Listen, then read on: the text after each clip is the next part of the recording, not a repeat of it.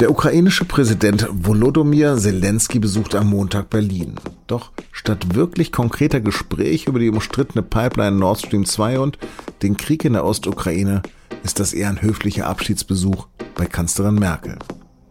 Das sagt Florian Hassel. Er ist SZ-Korrespondent für Zentral- und Osteuropa. Und mit ihm habe ich auch darüber gesprochen, wie die Ukrainer ihren einstigen Hoffnungsträger nach zwei Jahren im Amt sehen. Sie hören auf den Punkt, den Nachrichtenpodcast der Süddeutschen Zeitung. Am Mikro ist Lars Langenau. Schön, dass Sie zuhören. Mit was für großen Erwartungen der Ukrainer ist Volodymyr Zelensky in das Amt des Präsidenten gestartet? Nach Apparatschicks und einem Oligarchen an der Macht der von Russland annektierten Krim und einem blutigen Krieg im Osten des Landes sehnten sie sich nach diesem unkonventionellen jungen Mann. Ein heute 43-Jähriger, der als Komiker, Schauspieler und Moderator Karriere gemacht hatte. Ein Mann mit großen Reformversprechen. Einer, der am Montag in Berlin zunächst vom Bundespräsident Frank-Walter Steinmeier empfangen wird, dann Verteidigungsministerin Annegret Kramp-Karrenbauer trifft und am Abend mit der Kanzlerin diniert. Die Themen sind gesetzt, die Lage in der Ostukraine im Allgemeinen und die Beziehung zu Russland im Speziellen. Denn gerade hat die EU die Sanktionen gegen Moskau um ein halbes Jahr verlängert und es geht um Nord Stream 2. Die Gaspipeline durch die Ostsee soll bereits in einigen Wochen Ende August fertiggestellt werden. Und nach dem Willen der Betreiber von Russland bis nach Mecklenburg noch dieses Jahr in Betrieb genommen werden. Potenziell wäre die Ukraine damit raus als Transitland für russisches Erdgas. Kiew fürchtet Verluste in Milliardenhöhe. Doch Regierungssprecher Steffen Seibert versicherte dazu kürzlich in Berlin. Für uns ist es zentral, dass die Ukraine auch mit Nord Stream 2 Gastransitland bleibt. Mit dem Transitvertrag haben Russland und die Ukraine die Weichen dafür gestellt, ein wichtiges Zeichen gesetzt. Jetzt sind wir in einem laufenden Vertrag, von dem wir erwarten, dass er eingehalten wird.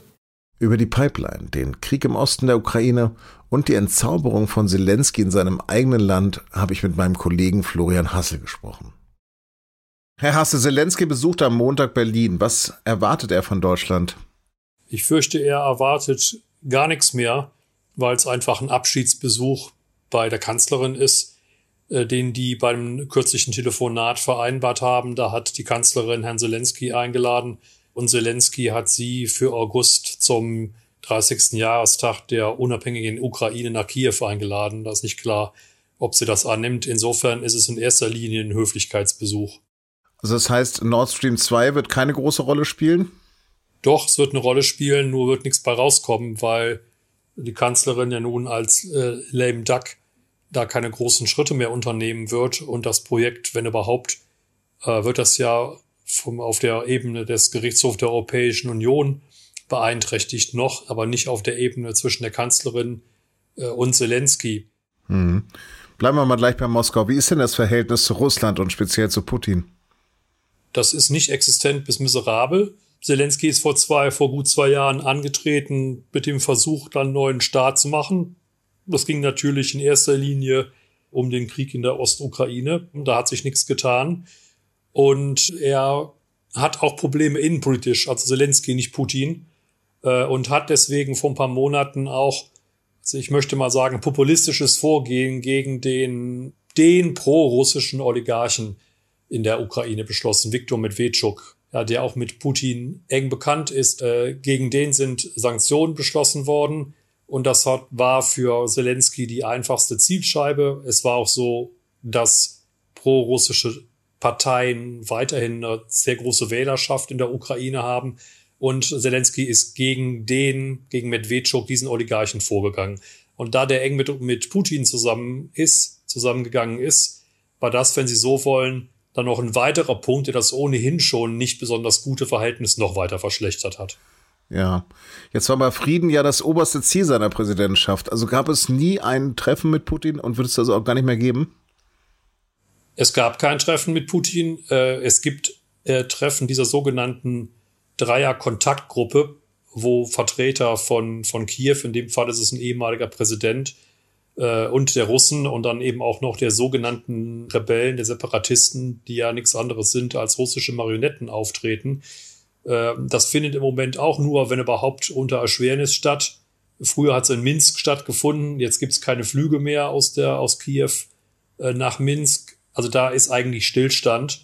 Und äh, man kann sich weiterhin jeden Tag die sogenannten Beobachtungsberichte der OSZE äh, durchsehen. Ja, also wenn die einen ruhigen Tag haben, dann haben die immer noch jeden Tag Hunderte von Verletzungen des Waffenstillstandes. Also es ist halt ein, ein weitergehender kleiner Krieg auf kleiner Flamme.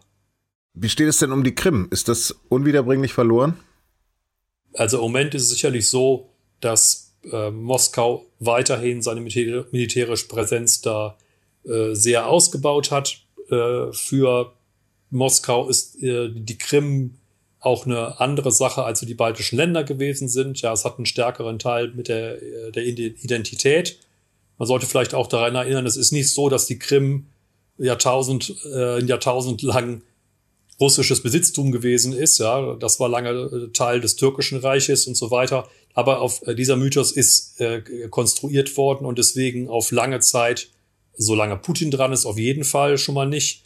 Und auch danach, denke ich, äh, wird sich, was die Krim angeht, nichts tun. Das andere, worauf wir noch eingehen sollten, ist, dass diese schleichende Annexion auch in der Ostukraine stattfindet. Das heißt, die Krim ist ja schon durch ein gefälschtes äh, sogenanntes Referendum Teil Russlands geworden. Und in der Ostukraine wird genau das vorbereitet. Es ist so, dass da schätzungsweise mittlerweile 600.000 russische Pässe ausgegeben worden sind. Wenn man daran denkt, dass da realistisch betrachtet vielleicht 1,3 Millionen Menschen leben real und 600.000 haben schon russische Pässe, dann sieht man, wohin die Reise geht. Es ist auch so, jetzt die jüngsten Meldungen sagen, dass da russische Sozialversicherungsnummern ausgegeben werden, äh, dass alle jungen Männer, die diese russischen Pässe bekommen haben äh, und die teilweise auch unter Druck gesetzt werden, dass sie die russischen Pässe beantragen, dann russischen Wehrdienst ableisten sollen. Also es geht alles in Richtung schleichender Annexion der Ostukraine. Ich habe von 13.000 Toten gelesen. Wie geht denn die Ukraine damit um? Wie geht Zelensky mit diesen Toten um? Ja, die 13.000 sind eine Schätzung der UN. Mit denen geht er, mit denen geht er eigentlich gar nicht um. Äh, man, die, die, die, die Toten sind tot. Eine größere Folge gesellschaftlich haben wahrscheinlich die Verletzungen für die ganzen Veteranen, äh, gestiegene Kriminalität, Schmuggel etc. Das ist in der Ukraine eigentlich im Moment alles kein Thema. Wie sieht es denn aus mit der Anlehnung der Ukraine an den Westen? Wann steht eine NATO-Mitgliedschaft in Aussicht und wie ist das mit der Verbindung zur EU? Auf niedrigem Niveau schleppt sich sowohl das Verhältnis zur EU dahin wie auch zur NATO. Also der entscheidende Fehler aus, aus meiner Sicht ist, ist gemacht worden vor Jahrzehnten, als die Ukraine ihre Atomwaffen aufgegeben hat und dafür nicht NATO-Mitglied geworden ist. Damals hätte Moskau nichts tun können. Jetzt ist es nicht nur so, dass das in der NATO immer noch keiner will, sich auf einen Konflikt mit Russland wegen der Ukraine einlassen. Das ist das Erste. Und das Zweite ist, dass die Ukraine auch selber selbst die formellen Voraussetzungen nicht erfüllt, um NATO-Mitglied zu werden auf absehbare Zeit. Ja, würden die Ukrainer denn nochmal einen Komiker zum Präsidenten wählen? Also es gibt neue Umfragen, denen zufolge 52 Prozent der Ukrainer mit Zelensky unzufrieden sind. Gleichzeitig ist es so, dass wenn beispielsweise der vorherige Präsident Petro Poroschenko nochmal antreten würde, der weiterhin äh, im Parlament ist und weiterhin eine politische Rolle spielt, dann würde Zelensky gleichwohl gewinnen, weil die Tatsache, dass viele Ukrainer mittlerweile von Zelensky enttäuscht sind, nicht bedeutet, dass wir deswegen Poroschenko oder man muss im Moment auch sagen, irgendjemand anders, der auf der politischen Szene aktiv ist, besser finden. Vielen Dank. Und jetzt noch Nachrichten.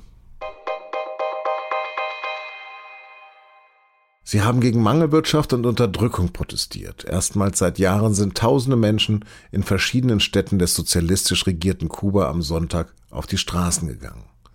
Sie riefen nieder mit der Diktatur, nieder mit dem Kommunismus. Neben der Corona-Pandemie und dem Zusammenbruch des Tourismus machen aktuell die verschärften US-Sanktionen dem Staat zu schaffen. Kubas Präsident Miguel Díaz-Canel macht die USA für die Unruhen verantwortlich.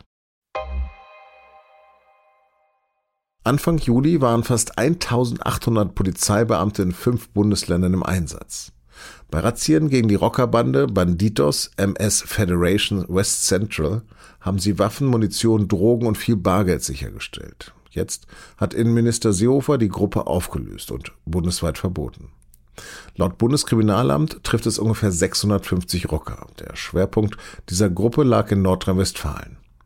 Seehofer macht seine Mitglieder unter anderem für schwere Körperverletzung, Totschlag und Morde verantwortlich. Auch das Erkennungszeichen der seit 22 Jahren in Deutschland vertretenen Rockergruppe darf nicht mehr verwendet werden. Darauf ist ein mexikanischer Bandit mit Machete und Pistole zu sehen.